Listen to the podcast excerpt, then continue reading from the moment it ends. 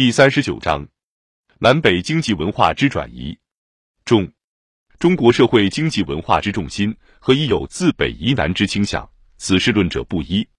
或以北方气候古代较温暖，以后逐渐寒冷，此属据为古代北方多竹及水稻，而后代之北方竹稻居少。为此亦可由于雨量及地土之水分等而异，不必为气候之转变。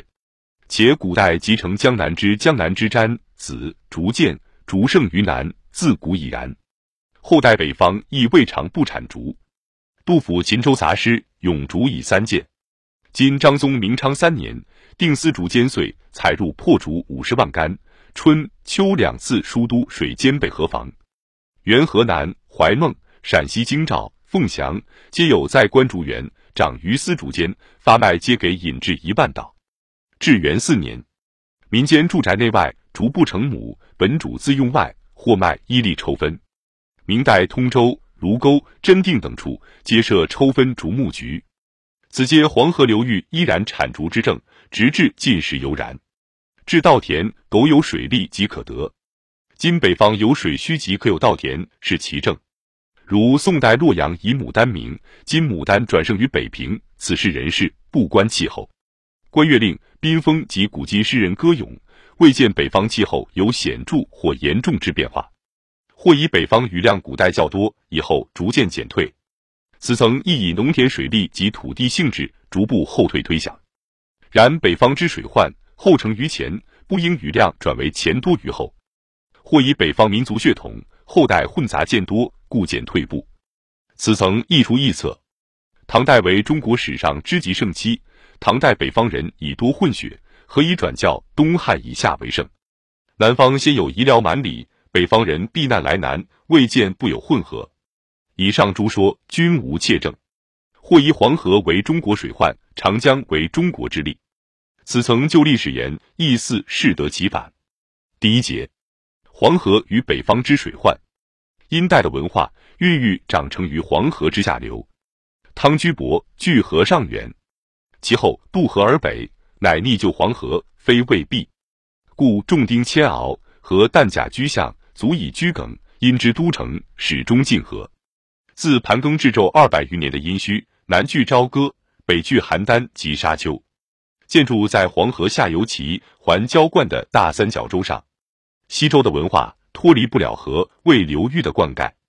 春秋中原一二百个侯国的田邑城郭都错落散布在大河两岸。经、魏、汾、搜、伊、洛、齐、桓、资、问四广大的水利网，璎珞其间，做了他们养长文化的血液。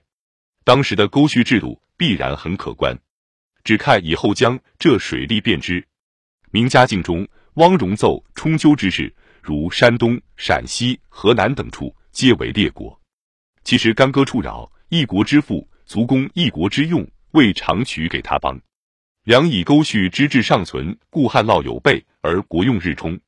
黄河水患始见于周定王五年，是年为鲁宣公七年。春秋以一百二十年，此乃河北岸的魏国，乃因之故墟，师备雍魏风所咏，其奥绿竹，其上桑田。贵及松州，全员烤盘是一个可爱的水乡，而文化在列国中亦最高，官风师极之，为敌所灭。至河绝已六十年，农田水利失修以后应有的景象。以后魏文侯居业，西门豹十几大修水利，这一带依然是乐土。第二次的和喜在汉武帝元光三年，上距周定王五年，又以四百七十年。这一次和患的来历，盖因战国以来长期战争，竞逐堤防。汉贾让说堤防之作，尽起战国。拥防百川，各以自立。其与赵、魏以河为境。赵、魏平山，其的碑下作堤去河二十五里。河水东抵其堤，则西犯赵、魏。赵、魏亦为堤去河二十五里，虽非其正，水有所游荡。水去则田鱼肥美。民耕田之，烧筑市宅，遂成聚落。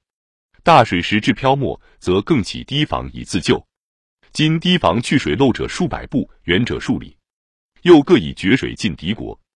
赵氏家赵肃侯十八年决河水灌齐，谓之师。竹书纪年梁惠成王十二年，处决河水灌长垣之外。赵谢家赵惠文王十八年，决河水伐魏氏，大辽。秦始皇本纪秦引河灌大梁城，城坏。孟子云：“以林为壑。”又有壅塞水源以害林。国策东周欲为道，西周不下水。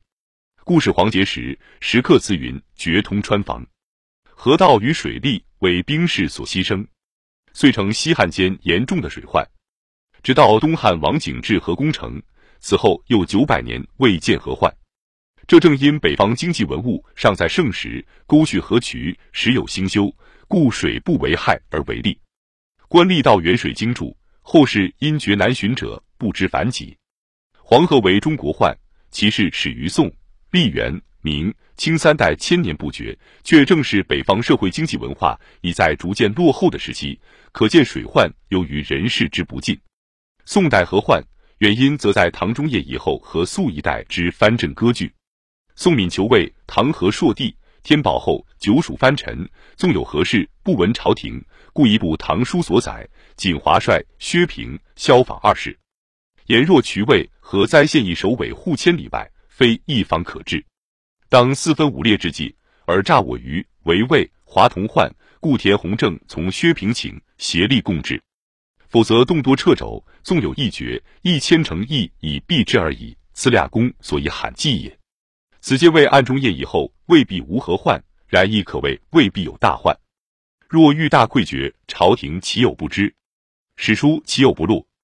唯如春秋敌据魏地，黄河下游两岸农田水利在藩镇统治下失修必多，则可断言。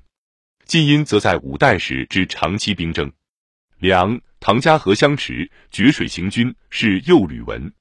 如梁真明四年、隆德三年、唐同光二年，皆决河。自此河决时文。五代时河以吕决，至宋而据法。而黄河下游一二千里的河床，遂至屡屡迁移。